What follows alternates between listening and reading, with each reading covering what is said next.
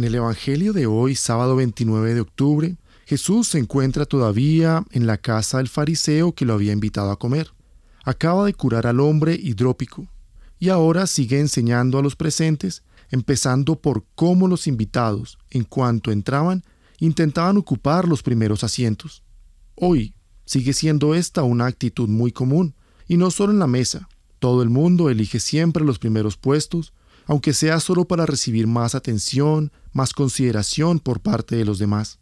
A menudo los problemas de la vida, en lugar de incrementar el espíritu de solidaridad, hacen que intentemos con más fuerza buscar un puesto para nosotros.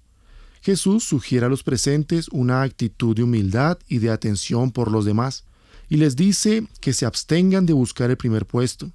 El evangelista piensa en el puesto de cada uno ante los ojos de Dios, en su reino, que nadie se considere superior a los demás, y aclara que es el Señor el que da a cada persona la dignidad y el honor que le corresponden.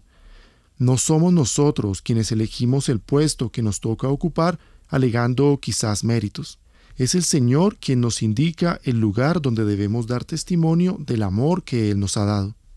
Y en cualquier caso es bueno que una de las reglas de nuestra vida sea la de estar atentos a los demás, especialmente a los más débiles, antes que a uno mismo incluso. El Señor dirige su mirada más atenta a estos últimos. Es su forma de invertir los criterios de este mundo. Quien se reconoce pecador y humilde es enaltecido por Dios, pero quien pretende reconocimientos y primeros puestos corre el peligro de excluirse a sí mismo del banquete. No solo es una regla cristiana, también es una actitud de exquisita sabiduría humana.